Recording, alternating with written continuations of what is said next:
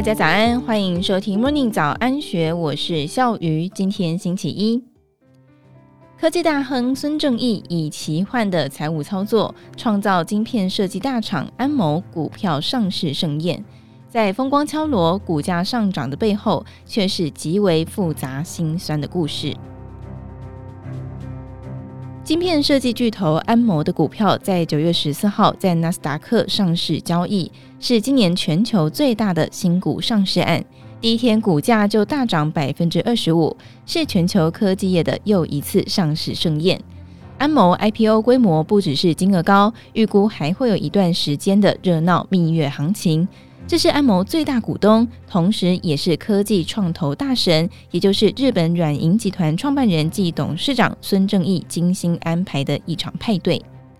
安谋堪称是当今全球科技产业当中软的台积电。以去年底的安谋公司统计来说，安谋设计的智慧型手机处理器架构拥有接近寡占的地位，市占率超过百分之九十九，授权晶片累计超过两千五亿颗。如果跳过技术与数字，用白话文来描述，就是我们是靠安谋才有手机可以滑的。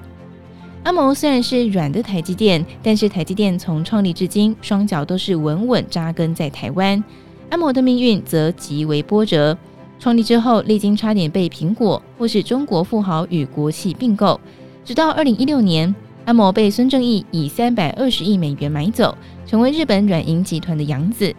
二零二零年，孙正义遭遇困难，想把安谋卖给辉达，却因为政府与客户都强烈反对而失败。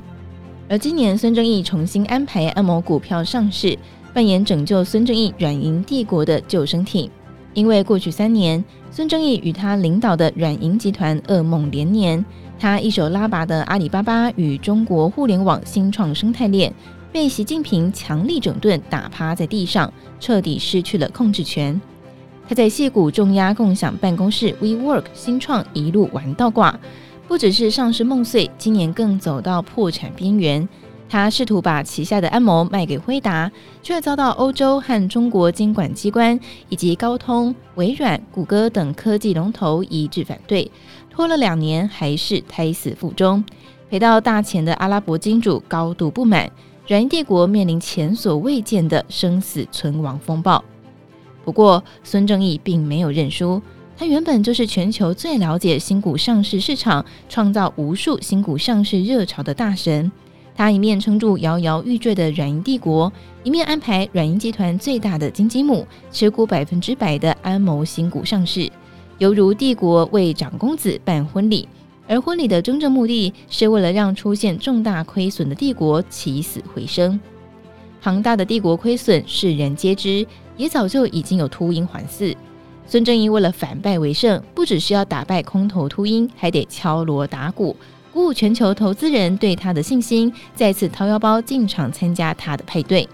为了这个几乎不可能的任务，他安排安谋新股上市的派对布局，施展的堪称是佛山无影手的财务换季，连华尔街高手也扶掌称奇。首先，孙正义让当今全球第一号金主的沙乌地阿拉伯主权基金在新股上市之前以超额利润赚饱离场。沙乌地阿拉伯主权基金是孙正义主导的愿景基金的大金主。愿景一号基金在二零一七年以八十亿美元的价格成为持股安谋百分之二十五的大股东，但是愿景基金这几年饱受新创重挫的亏损。去年第二季竟然出现单季超过两百亿美元的损失，让阿拉伯金主大表不满。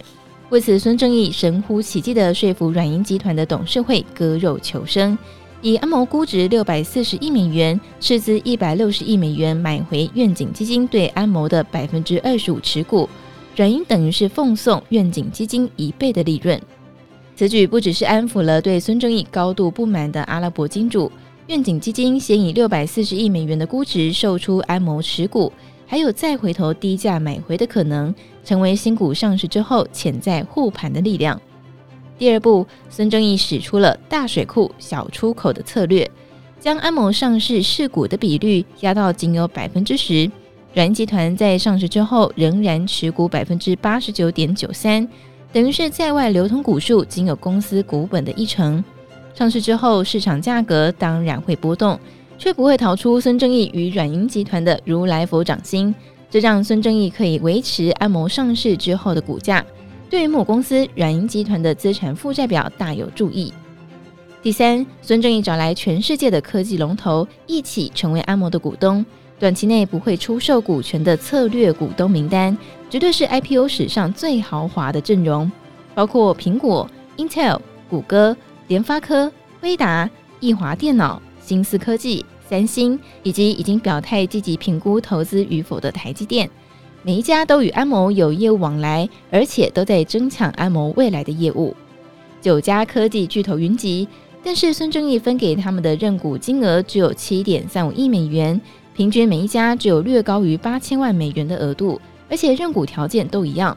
这个金额对科技巨头来说，犹如是婚礼送个红包，将来还可以确保安谋新业务扩张的机会。当然，科技巨头极低的认股金额不仅不会卖出，还有可能在上市之后伺机加码，又是确保安谋上市之后股价上涨的神安排。不过，安谋上市的过程还有一个被高度关注却没有答案的痛点，也就是中国市场。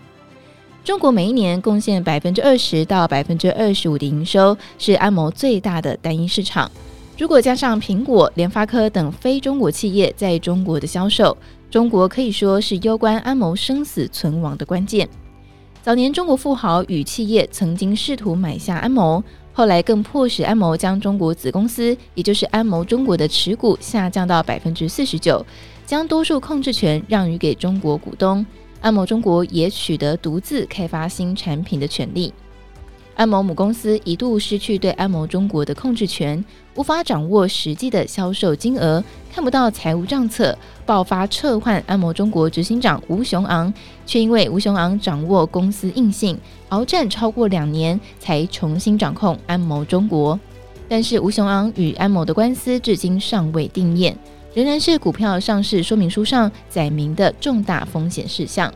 在赤裸裸的公司内斗期间，美中科技战大打出手。二零一九年一度传出安谋全面撤销对华为的授权。今年二月份公布的财报显示，安谋中国二二年的获利竟然暴减九成，只剩下三百二十万美元。安谋无疑是美中科技战场上被双方炮火夹在中间的俘虏。不过，中国的风险没有冲击到安谋的股票上市，孙正义没有被连续多年的厄运打倒，如今搭着安谋救生艇重回舞台，一定要风风光光才能够一吐多年的怨气。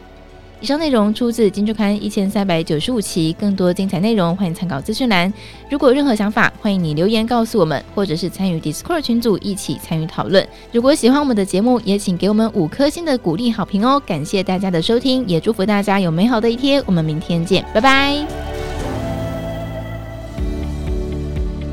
听完 Podcast 节目，有好多话想分享，想要提问却无处可去吗？别烦恼了，现在只要点击资讯栏下方的 Discord 社群平台连接，输入昵称就可以立刻问问题，与主持人互动哦。让我们一起在学习的路上不孤单，等你来加入。